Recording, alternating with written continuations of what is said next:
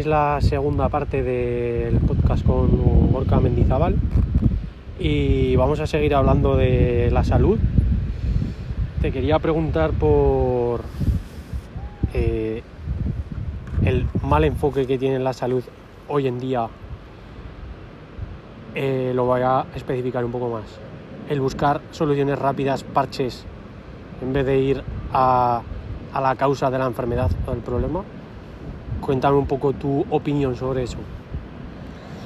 Bueno, a ver, considero que, eh, pues vamos a decir que en este país, por lo general, eh, es el enfoque que siempre se ha buscado y yo creo que es el enfoque que siempre se busca cuando hablamos de salud eh, pública y privada también en Estados Unidos, si nos referimos a los médicos, a los típicos tratamientos médicos que vamos y a nuestro médico de cabecera o nuestro seguro, seguro médico y nos dice pues lo que vas a hacer para este problema porque me duele aquí es si me duele aquí si me duele la espalda antes era más común que oye me duele la espalda y vas al médico. Eso yo creo que poco a poco se está perdiendo.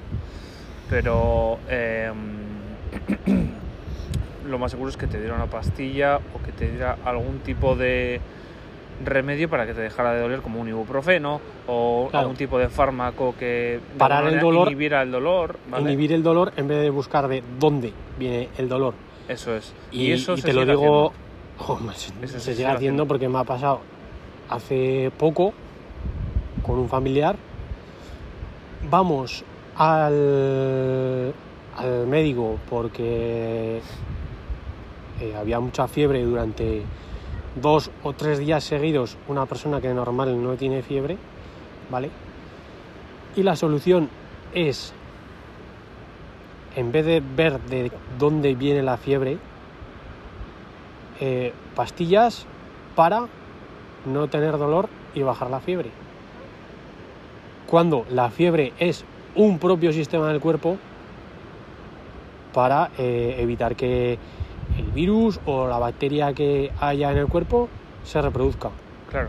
Entonces, estás frenando el propio mecanismo del cuerpo que va a frenar el patógeno.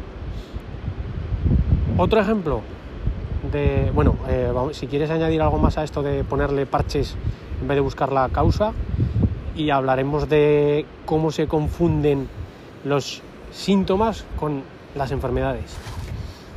Bueno, pues eh, a ver, yo creo que en cuanto a este tema, pues es lo de siempre, ¿no? Que siempre te, van a poner ahí, pues, una solución rápida, pues porque al final lo que se ha buscado toda la vida es que eh, todas las personas al final lo que quieren es quitarse ese dolor y a toda costa se van a quitar ese dolor y les da igual cómo. Entonces, eh, nadie se ha preguntado nunca o no lo hacían hasta hace relativamente poco, que ahora hay más información pero que aunque somos nosotros los que estamos en este mundo y consideramos que la gente ya tiene más información, existe aún así muchísima ignorancia, muchísima gente pues que no se pregunta las cosas, que simplemente pues va al médico cuando le duele algo, le, le quita el dolor y punto. Y, no sabemos qué tipo, si eso va a tener algún tipo de, de eso, de consecuencias a largo plazo si por el hecho de, hacer malos es posible que por el hecho de haberte enviado una una pastilla pues por ejemplo eh, concreta y no saber la causa puede que eso suponga un agravante en algo que te pueda pasar a futuro porque no recuerdo algún caso concreto pero sí que es verdad que hay malos diagnósticos de, médicos todos los días y, yo creo que negligencias médicas hay eh, mogollón entonces, a ver, no evidentes, pero los que son seguramente los médicos. sí, que igual por suerte. Si los eh, analizas, si los analizas bien, no se merecerían eh, tanto, tanto poder como el que realmente les damos, como el que realmente eh, nuestra sociedad les da. Que parece que lo que dicen ellos van a misa. No, sesgo de autoridad. Como lo dice él, ya es válido y, lo tomo por válido sin, sin, volvemos a lo de antes, sin cuestionármelo me lo ha dicho el médico, hostia, vale, es que ese médico igual, que abrió los libros de la carrera hace 20 años, pues igual no ha vuelto a, ir a un congreso de salud o a volver a abrir un libro de salud. Entonces, pues eh, nos encontramos con, con eso, nos encontramos con que confunden los síntomas con la enfermedad. Claro, claro. Por ejemplo, eh,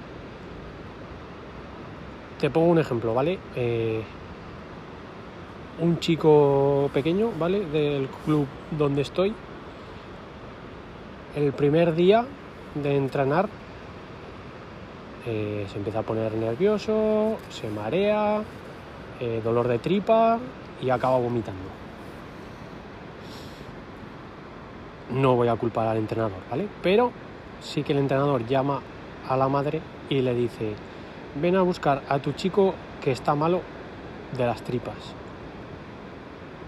El estar malo de las tripas, el haber vomitado, no es la enfermedad, es el síntoma por el que se, o el síndrome por el que se manifiesta la verdadera enfermedad, que en este caso era eh, estrés o ansiedad por el primer día de entrenamiento.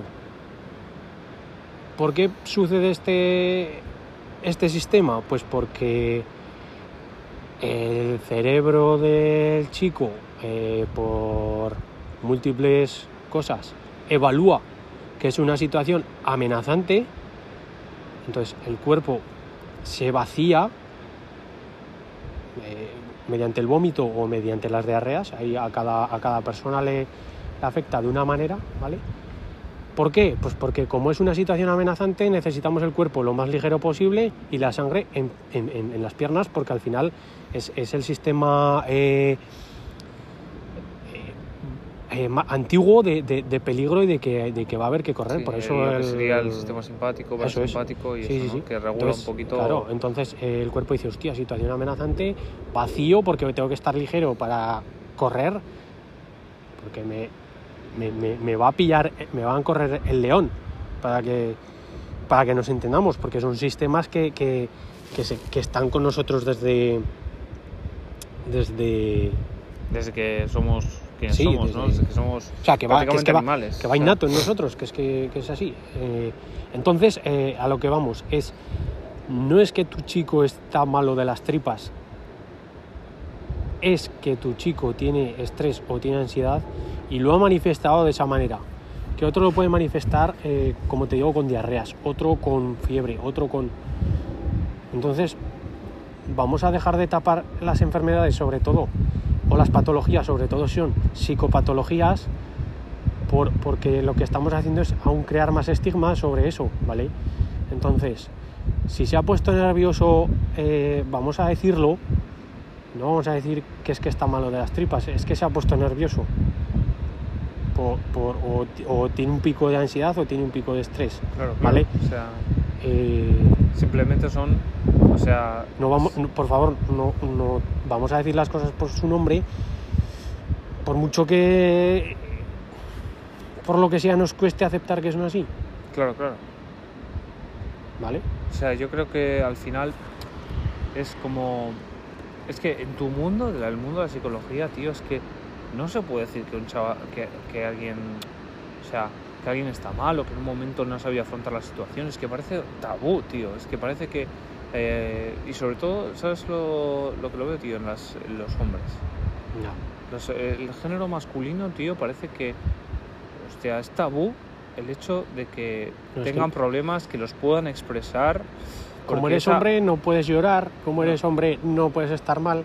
Y eso sigue existiendo, por mucho que vayamos de que, de que ahora los hombres tienen que llorar y que eso se sigue viendo mal, porque tú, eh, incluso yo, tío, con los amigos que más confianza tengo, o sea, sí, porque si yo estoy con alguien con el que tengo mucha confianza y yo estoy con él y le cuento cosas y quedo contigo, ¿sabes? Es porque tengo, es alguien íntimo, ¿no? Mm. Por así decirlo, y puedo permitirme llorar y tal. Y es, pero esa, las, los, incluso yo, que sé, sé de, o sea, estoy concienciado sobre esto y veo normalizado que las personas lloren o que los hombres lloren en, en concreto, que se sientan débiles, eh, pues al final eh, sigue imponiéndote, sigue pareciendo, joder, ¿qué haces llorando, tío? ¿Por qué estás llorando? Pero no es como, no es que, no, no le digo nada, pero sigue como imponiéndote, ¿sabes? Ese respeto. Entonces, y como que está mal, porque sí. ves a alguno llorar, va, no llores, que no, que no es para tanto. Hombre, a ver, eh, primero, no eres tú para juzgar la importancia que tiene para, para esa persona lo que le ha pasado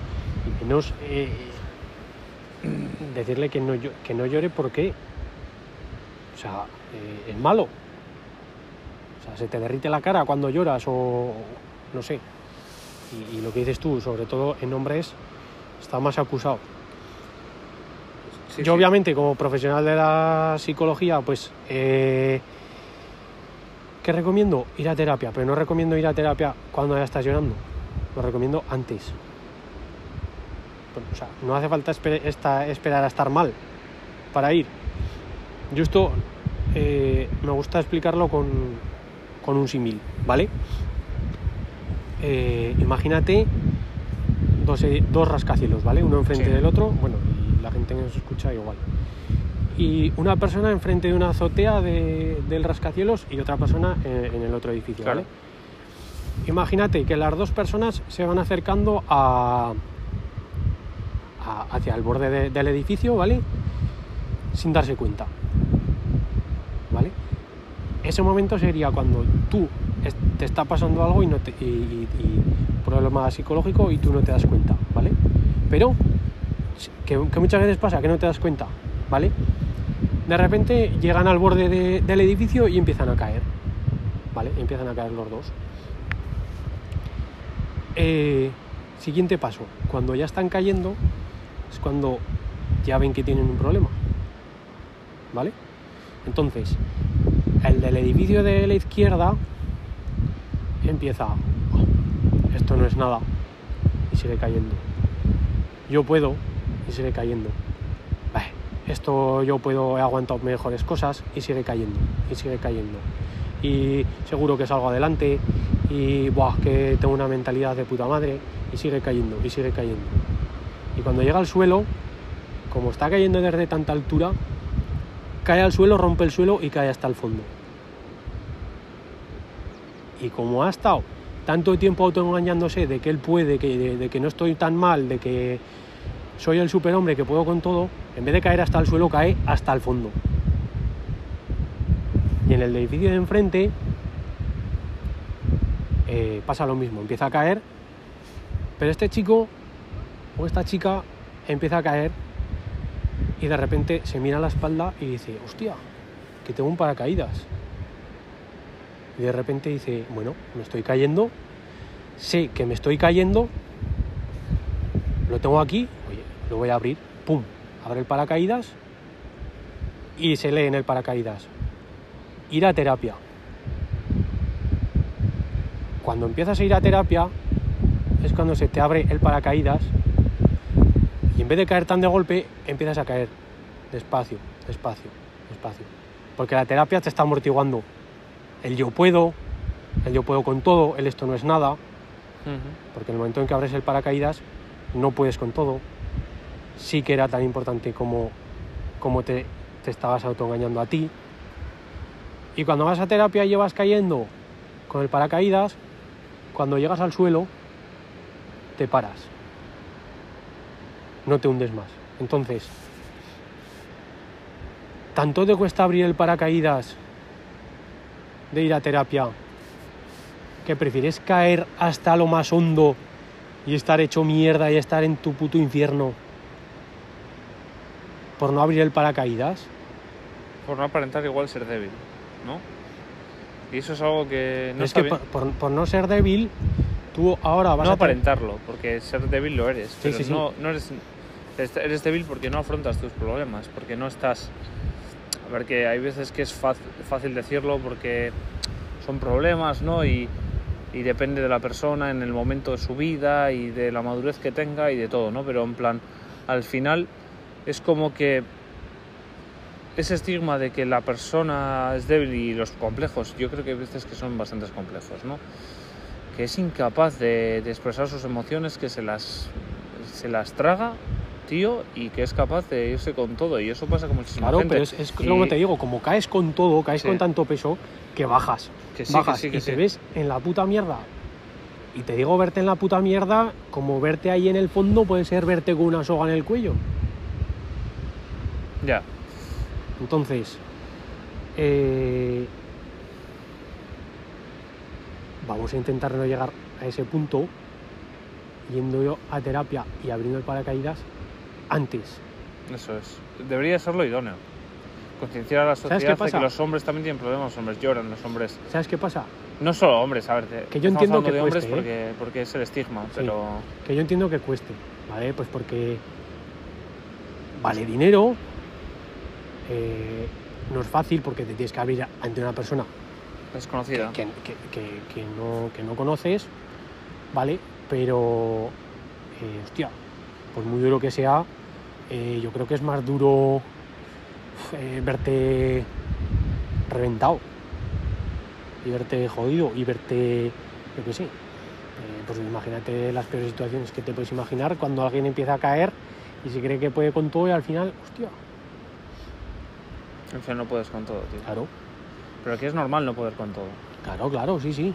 Pero eso te quiero decir que, que, la, gente, la, gente va, la gente va a terapia cuando ha probado las hierbas medicinales que le dijo el de la farmacia, cuando ha hablado con 300 amigos, cuando se ha gastado 2.000 pavos en terapias de pseudoterapias que quitan la ansiedad o que quitan la depresión, eh, cuando ya ha dado vueltas y ha gastado todas las opciones posibles, entonces, hostia, igual tengo que ir a un psicólogo. Hombre, igual lo que no te has que haber hecho es dar tantas vueltas y te hubieras ahorrado pasta y tiempo. Sí, sí, sí, sí, totalmente, totalmente. Entonces, eh...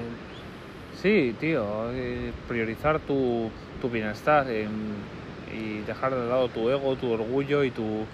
Si estás mal, estás mal y hay que admitirlo. O sea, de hecho, hombres que se suicidan, o sea, no solo hombres, personas en general que se suicidan en España es una auténtica locura. O sea, en nuestro país se, se suicida muchísima gente. Y no salen los medios, tío, pero debe ser algo alarmante, ¿sabes? Pero pero eso no creo que sea solo por la situación concreta, sino porque hay algo, algo hay de que la salud mental no, no va bien en, no va bien en este país, algo hacemos mal, la cultura, la, educación. La cultura y la educación y, los que mandan, pues que sí, vamos a ampliar. Eh, mira, te voy a contar. Ir a terapia, según la gente, es caro, vale, una media de 50, 60, 70 euros una sesión. La gente se cree que solo trabaja a la hora que está contigo. No tienen en cuenta la formación que llevas detrás, la hora de antes de preparar la, sesión, la hora de después, porque evidentemente entre sesión y sesión eh, tienes que hacer tareas, obviamente. Eh, ya no me acuerdo dónde iba con esto.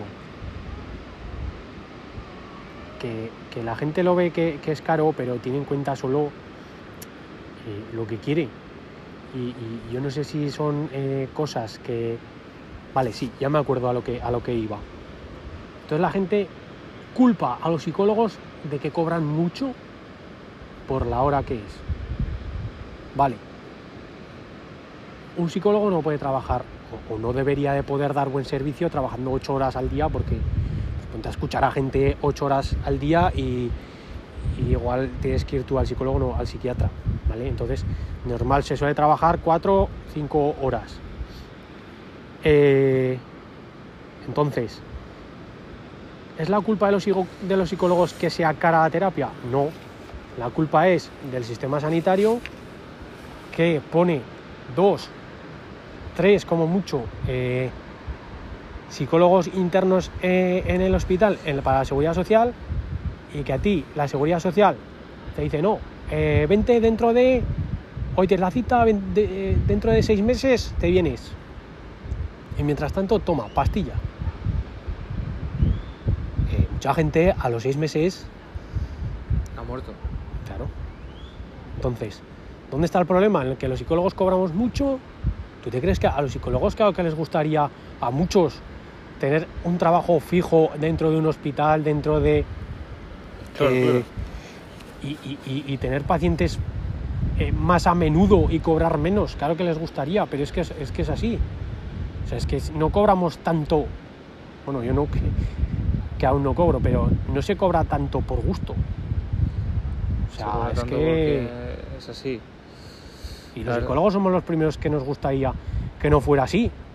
Aunque parezca mentira o te suene raro escucharlo, pero es que, no sé, al final... Sí, a ver, al final es una profesión que por, lo general no están valoradas. Las, lo, que es la, las nuevas profesiones relacionadas con la salud, que no son las, las convencionales, como pues, los médicos, enfermeros, de los que no están metidos dentro del sector público en nuestro país, que ahora se está viendo la importancia de, eso, del ejercicio, de la psicología y tal, perdón, no están valorados. Y la gente se piensa que eso, lo que tú comentabas, que es la, sesión cuando trabajas y listo, pero es que hay muchísima formación, muchísima experiencia, muchísimo dinero invertido, muchísimas horas de trabajo y de estudio y de comprensión de situaciones de, personas concretas. Entonces al final eh, nos tenemos que ganar la vida, hay que pagar facturas también, porque se pagan impuestos. Eh, y, vamos a ver, y el, valor del servicio, que te está, te está sacando las castañas del fuego. O sea, te está diciendo qué es lo que realmente tendrías que hacer sin tomar una pastilla a la que el día de mañana tengas que ser adicto para quitar ese dolor o, para que, o para evadirte la realidad. Que también te digo, dependiendo del caso, eh, si viene con mucha gravedad sí que es, es, necesario, lógico eh, eh, recetar, pero que, esa pastilla eh, vaya disminuyendo y, la terapia vaya aumentando, porque al final la, pastilla la tienes o no, lo que aprendes en terapia es, son herramientas para ti, para que tú ganes autonomía. Entonces, o sea, pastillas de manera puntual sí, pero de manera general, obviamente, pues como en lo que hemos hablado antes y en todo, pues, pues, pues no. Es decir, que también no es que estemos en contra de la medicina, porque no, pues, tiene que, o sea, la pero, tiene que existir, pero en contra de cómo se se pauta, se, está la salud hoy en día, sí, y creo que tú y yo eh, vamos a o estamos en la línea de, una idea de salud un poco eh, más allá de lo que, de lo que se, se, está tratando hasta ahora. Y, yo creo que está cambiando, porque si te das cuenta, ¿cuánta gente seguimos de salud, que hablan de salud? Y ahora, para hablar de salud, eh, traes fisios, traes entrenadores, traes nutricionistas, traes psicólogos, ya no son solo médicos. Entonces, yo creo que la salud sí que la gente eh, está empezando a verla diferente por lo que te digo. Cuando vas a hablar de salud, antes solo podrías llevar a un médico o a un doctor o un enfermero. Pero ahora, hostia, eh, yo creo que en ese aspecto sí que se, va a llegar a... Sí. Y como todo lleva tiempo, pero lo que te digo, hablar de salud. más holística de claro, hablar de salud y, tú te vienen a la cabeza entrenadores, te vienen a la cabeza nutricionistas, te vienen a la cabeza eh, fisios, te vienen, pues en fin. Eh. Yo sí, es la visión, eh, de alguna manera, pues eso, de, de, profesionales que realmente saben de, todo su campo y no darle tanto poder que eso, como se le ha dado en nuestra sociedad a lo que es el, médico o la, el poder que tiene el médico de de sentar cátedra. Y eso pasa muchísimo, incluso hoy en día, que es una profesión con muchísimo ego.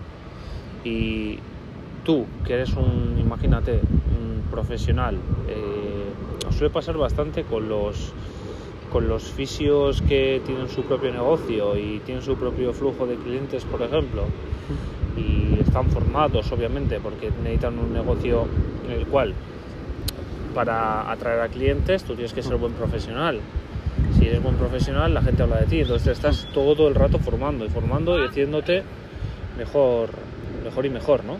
Entonces, la cosa es que llega un médico, eh, le dice a la señora que va al fisio que, que, tú le dices que entrene, que haga entrenamiento de fuerza, ¿vale? Y, va a donde el médico y el médico le dice una recomendación de hace 30 eh, años diciéndole que no, que no tiene que hacer fuerza, que vaya a nadar.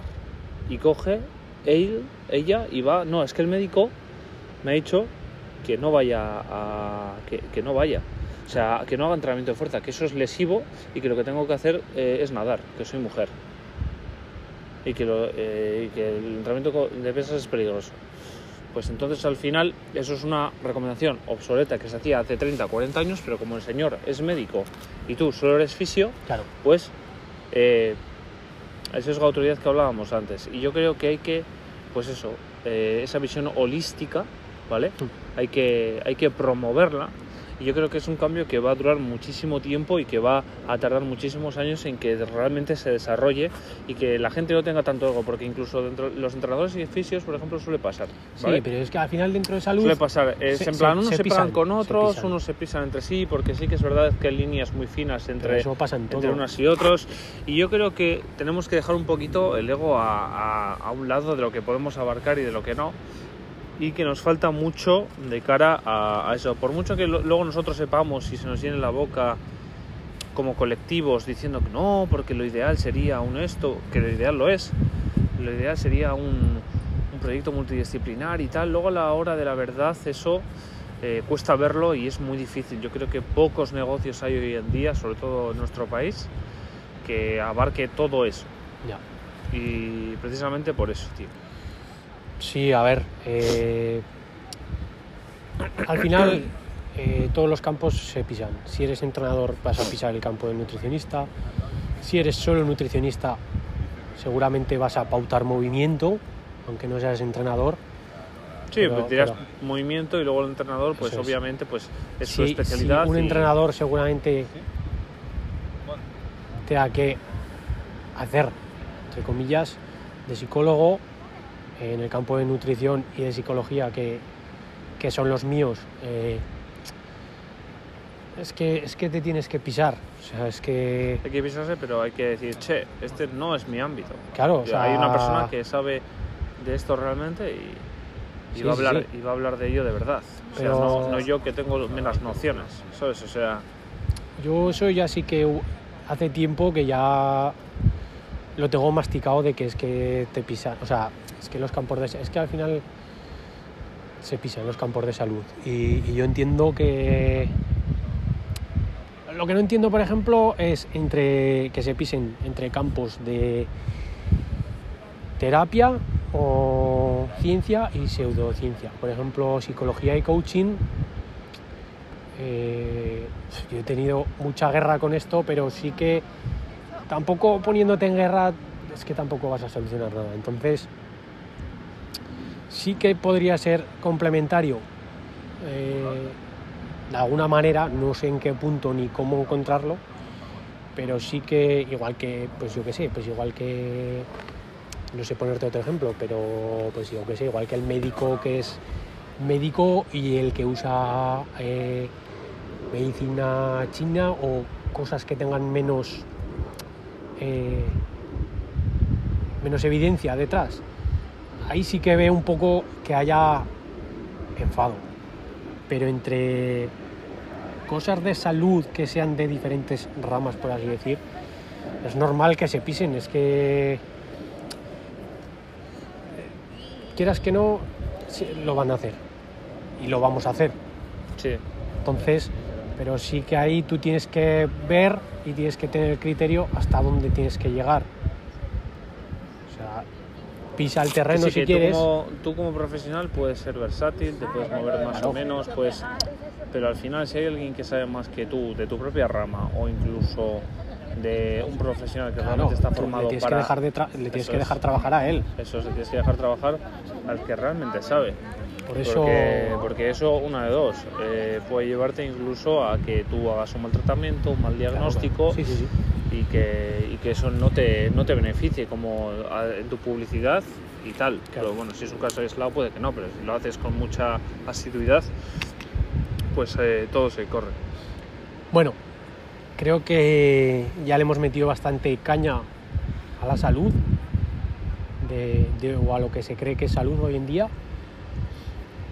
Eh, y ahora para finalizar te voy a hacer unas preguntas rápidas. Sí. ¿Vale? Bueno, rápidas, piénsalas. Eh, me gustaría saber eh, qué frase te gustaría poner en, en una valla publicitaria. En una valla publicitaria. que lo viera todo el mundo. Es una pregunta bastante compleja. Porque tampoco me gusta el marketing. Sí, pero una, eh, un- una frase que, que- que quisieras compartir a, a- a- a todo el mundo y que crees que le hace falta ver a todo el mundo.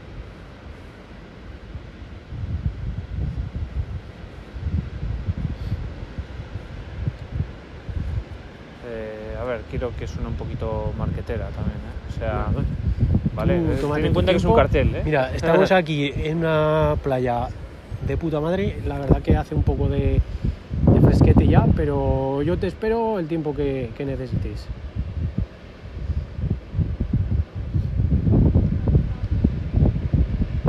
Vete pensando otra Presta, frase. Dime, dime. presta atención a lo que realmente importa. Principio de Pareto. El 20% de las acciones tienen el 80% de los resultados. Eso es, Vale. Eh, esa es muy buena. ¿Qué frase te tatuarías tú, para ti? Ya sabes Yo que a mí, mí el mundo del tatuaje me, me apasiona, ¿vale? Eh, y para el que no lo sepa, pues ya lo sabe. Dime cuál es la frase que te, que te tatuarías tú. Joder, yo es que, mira, tatuajes no tengo ninguno, ¿eh? No me he hecho ninguno. Tengo 25 años y, y no tengo ningún tatuaje, tío. Pero... eh, que una, una frase que me tatuaría. Sí, sí, sí. Que te identifique a ti, que te, que te reconozcas con ella, en fin.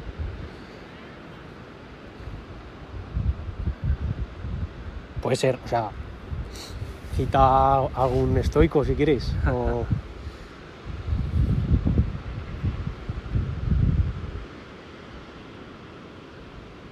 Resiliencia. Guay, Me gusta. te gusta. Me gusta porque resiliencia es un concepto. A ver, tampoco vengo de un sitio desestructurado, Sí, sí, pero sí. sí que considero que he aprendido muchísimo a nivel de cómo gestionar las, mis, mis propias emociones, cómo llevar eh, mis propias. Mis, o sea, mis propias eh, ¿Cómo has, sociales. ¿Cómo has gestionado? Y- Como dicen... y cómo me he orientado en la vida. Entonces yo considero que antes de que estaba muy perdido en general, eh, ahora pues he sabido pues ver la luz y lo, de alguna manera lo he hecho solo porque nunca se lo dije a nadie y ha sido algo que he hecho mi propia introspección y sí que he cometido, habré cometido, he cometido errores y tal, como todo el mundo es que- pero sí que he sabido salir adelante y tener cierta salud mental, ¿vale? Ujú. O sea, gozar de eso. Y eso considero que. Digamos que, tú me eres, eres partidario de frase que, que, que sale de, de la filosofía estoica que, que dice que no son las cosas que nos pasan, sino lo que hacemos con esas cosas, Eso ¿no? es, eso es. Cómo usar lo que nos pasa, que las cosas no son ni buenas ni malas, que simplemente el son. Foco, el foco con cómo los vemos, nuestro propio, nuestro propio filtro. pues, es Igual antes. la visión con la que Eso quieres. Eso, eso. Soy muy Claro. fan de, de eso, porque sí que es verdad que. Y cuesta y, para todo el mundo no, no es, ¿eh? Pero Mira, esto no se lo he dicho a mucha gente, ¿vale? Pero lo, lo voy a decir en este podcast, ¿vale? Yo cuando eh, estuve realmente mal, cuando me di cuenta, estaba en la carrera y me di cuenta de que quedé con una chica. Yo era bastante malo para las chicas, en general. Bueno, a mí me gustan las chicas y... eh, y vamos a decir, no sabía expresar, no sabía ligar y fíjate que hablando simplemente por WhatsApp y quedando dos veces con una chica, me enamoré. Pero no pillarte, no, no, hablo de me enamoré. Y bueno, pues eh, a ver, hubo mala gestión por parte de ella, por parte de mí, porque hubo cierto juego y así. Pero, pero vamos a decir que, que ahí fue cuando me di cuenta de que yo tenía un serio problema y fue cuando empecé a hacer introspe- introspección y tal y buscando información por internet vi que utilicé una herramienta que se llama las, lo- lo- las frases, las afirmaciones potenciadoras estas que decían, mira, vas a apuntar una hoja. Creencias, creencias. positivas, cambiar creencias, eso es, negativas por creencias positivas. Y estuve prácticamente durante 6-7 meses eh, dándole la vuelta a cosas que yo había hecho introspección y realmente pensaba de mí. Y las, y las di totalmente la vuelta. Al principio sonaban súper, súper mal. O sea, no me sonaban bien en la cabeza, pero luego al principio me las iba repitiendo y me convencí de ello. Y, fíjate que a raíz de, aquello, pues eh, ocho meses después empecé a ligar un mogollón. ¿eh? O sea, fue la época que más ligué de toda mi vida y seguramente mi autoconfianza, ¿sabes? Mi, mi, esto, mi autoestima, mi autoconfianza, mi, mi, manera de ver el mundo en general. como te ves tú. Eso es, pues cambió bastante radicalmente y es, una, es algo que, que me ayudó a mi proceso de resiliencia y por eso, por eso en plan, me tatuaría eso. O Be Resilient o algo así sería. Vale. Eh, otra pregunta. De de los, de los inventos que tenemos hoy en día que son, nos han hecho evolucionar como especie, sí. Eh, ¿cuál crees que nos perjudica más o cuál quitarías tú de los objetos que tenemos hoy en día? Objetos.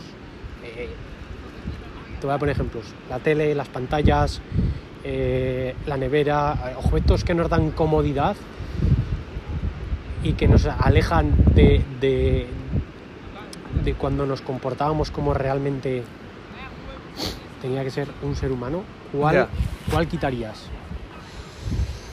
Pues yo quitaría la televisión no por el hecho del objeto, la televisión así, sino por lo que hay detrás de, de la televisión, que son los medios de comunicación, que son medios de, al final, control social, porque se sesga la información. en todos los sitios se sesga la información, ¿no? Pero lo bueno que tiene Internet, por ejemplo, es que toda esa información, tú no tienes un filtro tan sesgado, sino que llega muchísima información y tú puedes, al fin y al cabo, quedarte con lo que te interesa o con lo que realmente, pues, eh, contrastar la información de lo que dicen unos, lo que dicen otros, pero al final los medios de comunicación manipulan y sesgan demasiado. Y considero que eso es una herramienta pues para de alguna manera doblegar al pueblo, doblegar como sus pensamientos y demás. Y además considero que la televisión, por ejemplo, no, no tiene un contenido de entretenimiento, por ejemplo, eh, que se le pueda sacar provecho realmente hoy en día, ¿vale? Porque antes no había otra cosa, pero hoy en día hay muchas otras cosas que son muchísimo más enriquecedoras y no están en la televisión. ¿Quitarían las neveras? ¿Las? Las neveras. ¿Por qué? Las neveras no. No. ¿Por qué? ¿Tú crees que nos hemos mal acostumbrados a levantarnos por la mañana, abrir la nevera y tener infinidad de cosas? Es parte del primer mundo. ¿No crees que sería ¿Cazarlo? No, cazarlo no, pero a nivel de circuito de, recompensas, tú tienes que comer hoy esto, esto y esto, vale, pues voy a comprarlo. Mañana me hace falta esto, pues voy a comprar eso. El hecho ya de ir a por ello te va a hacer que necesites un movimiento para llegar a. Igual lo valoras más que abrir la nevera y coger eh, la leche, eh, el yogur. Te pongo otro ejemplo. ¿Quitarías los colegios? Uf, es una respuesta interesante. No, no los quitaría. Reenfocaría la educación. Eh, a eso me refiero. Los colegios de hoy en día, fuera. Pero así. Los de hoy en día, tal y como están, están muy obsoletos. Son, no, no educan, no sé. No, realmente no hay una, sí, sí hay una educación, porque es, no es una educación, es adoctrinamiento.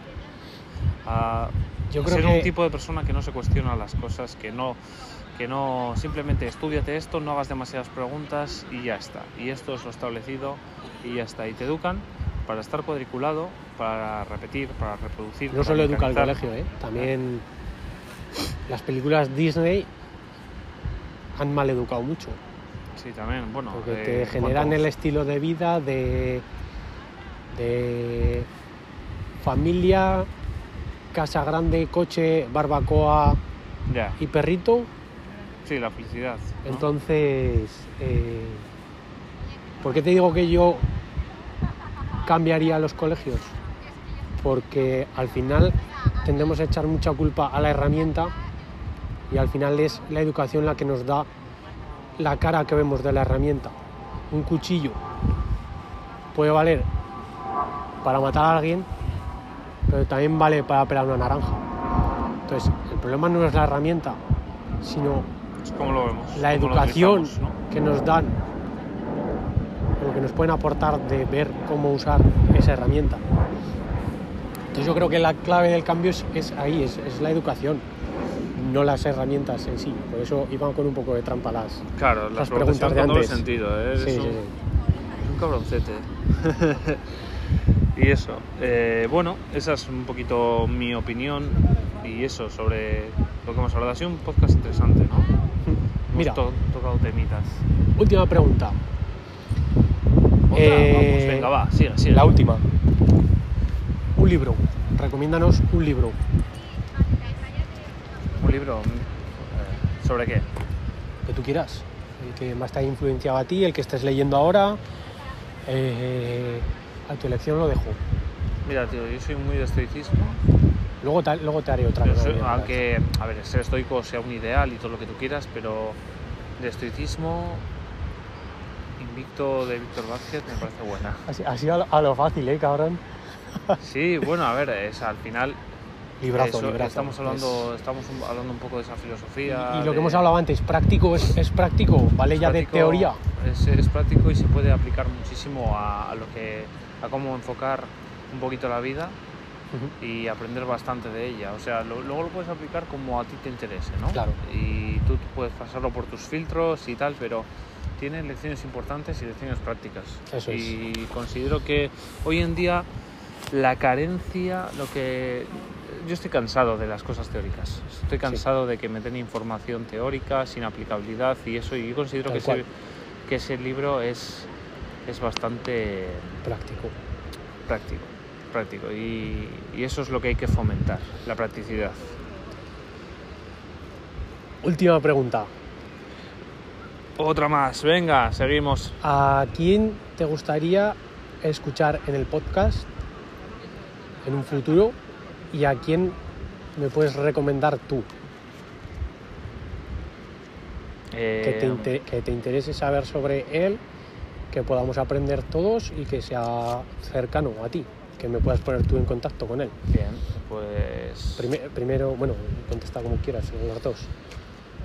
Bien, yo creo que hay un chico que es entrenador personal, igual que yo, que se llama Miquel, Miquel. Es un caso de, de éxito, de bastante éxito a nivel empresarial y tal. Y yo creo que podríamos aprender bastante de él en cuanto a cómo se ha vendido, cómo ha llegado a todo esto. Eh, y es una persona muy cercana, muy humilde y, y podréis hablar sobre todo de también de psicología deportiva, de deporte y tal, de cómo enfoca él eh, todo este tema tuyo de, de- de- de cómo mentaliza a sus a sus eh, Atletas, asesorados, vale. atletas y yo creo que podría ser una buena una, una buena opción, ¿vale? Me gustaría escucharle en tu podcast porque me parece un tío realmente competente Guay. y con un proyecto multidisciplinar que es el del que hemos hablado antes. Guay. ¿Y quién te gustaría que estuviera aquí? Que no, o sea, que pasara por el podcast, que no, que no esté en tu red Que no cercana. esté en mi red cercana. hostia, me pues- gustaría que algún día. A ver, tampoco vayas a apuntar súper alto, ¿vale? Porque no sabemos dónde vamos a llegar con esto. Igual mañana ya no hay más, ya no hay más, más, más episodios, pero sí. pues no sé, a ver, eh, yo creo que. A ver, déjame ver, déjame pensar, ¿eh? porque tengo mucha gente en la cabeza que me encantaría escuchar, porque. Un tío que me gustaría mucho oír, ¿eh? Mm, es que me lo pones difícil, porque es que tengo muchos. Sí, a ver. También te estoy rebajando un poco las, las opciones porque te digo que no me digas ahora eh, Marcos Vázquez, porque obviamente... ¿Pero qué quieres? ¿Alguien de medio alcance? A ver, tú propon. Eh, tarde o temprano intentaremos llegar. Yo considero, considero, considero que que el señor cómo mete intriga, eh, el tío. Mm, Ismael Galancho podría ser una buena opción. ¿Por qué? ¿Por qué? Porque habla mucho del tema este de contexto, de, nutrición y, y, tal, y considero que en cierta medida, bueno, tú lo metes un poco de caña a veces, sí.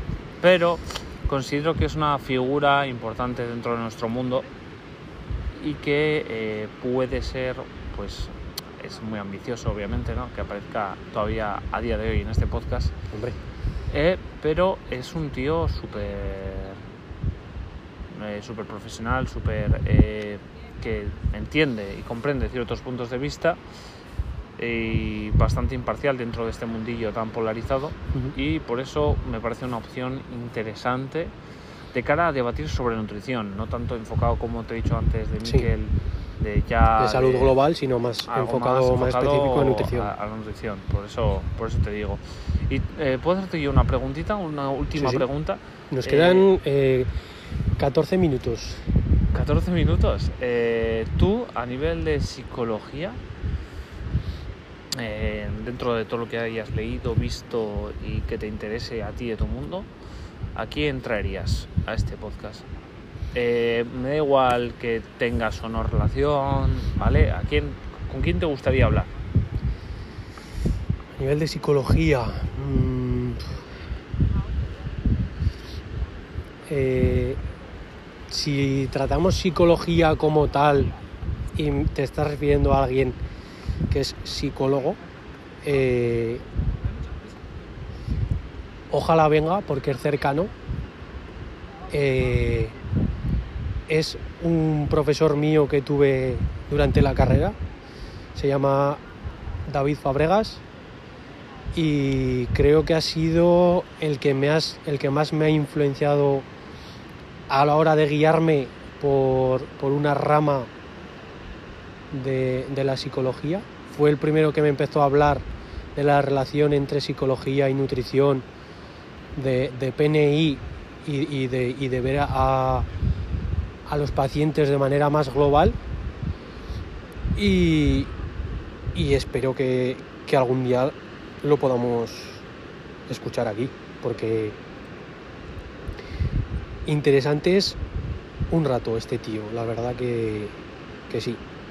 De hecho, yo a las clases de su asignatura eh, la asignatura era una puta mierda, psicología de la memoria, pero como la daba él y nos contaba cosas, eh, yo iba y gracias a él aprobé esa asignatura porque es que, es que no... infumable, de verdad, pero eh, lo que nos contaba él de fuera de lo que era la asignatura me hacía ir a clase y levantarme con ganas a levantarme con ganas de, hostia, a ver qué nos cuenta hoy David, qué, nos, puede, qué nos puede ofrecer, a ver qué... Un profesor de esos de que siempre, siempre hay alguien que te marca, un profesor, siempre hay gente que le gusta lo que hace. Eh, Así que espero, espero, Ismael Galancho será más difícil, pero David, yo voy a intentar que sí o sí venga, ahora digo sí o sí y luego no vendrá, y quedaré como la puta mierda, pero se intentará. ¿Vale? Eh, no tengo ninguna pregunta más para ti. Solo quiero eh, agradecerte que hayas sido el primero en, en pasar por aquí. Considero que eres una persona que, aunque eres joven, y eres más joven que yo, se puede aprender bastante. Que seguramente vas a ser profesional top. Y, no sé cómo más decirte. A nivel personal, eh, tampoco te voy a decir nada aquí en el podcast porque, porque no interesa, pero, pero ya te digo, en, poco, poco tiempo pues eh, hemos congeniado muy bien y te has vuelto importante en mi círculo y que creo que no va a ser la única vez que, te oigamos aquí. Así que eso, gracias y espero que en el futuro volvamos a, poder hablar de, estos temas que, tanto nos gustan. No sé si quieres añadir tú algo más y si no... No, yo solo quería decir que es una, ha sido dos horas hablando aquí entre las dos partes de este podcast. Y la verdad que disfruto mucho de hablar sobre estos temas porque al final es mi ámbito, estoy en mi salsa y todo esto. Y sobre todo hablar con alguien, ya te digo, que nos conocemos desde hace poco pero que aprecio mucho, al final esto ya sabes, es como quien llega primero no es el... no es no, no porque, porque, es el que llegas primero, no, es tu, amigo más. al final es con el que conectas y, y al final pues esa persona pues será tu amigo de verdad, ¿no? Entonces en este caso pues hablar contigo y sobre estos temas pues eh, para mí es como un pasatiempo más, no me lo he tomado para nada como una obligación, al revés, así que estoy muy agradecido porque hayas pensado en mí para este primer episodio de tu, de tu proyecto y eso, que muchísimas gracias. Nos vemos en próximos capítulos y esperamos traer gente, seguir trayendo gente interesante que os pueda aportar tanto a nivel de salud, tanto a nivel de salud mental, nutrición, desarrollo personal. Y muchas gracias a, todos que habéis aguantado la, chapa de, dos horas. Eh, nada, eso, simplemente gracias y nos oímos.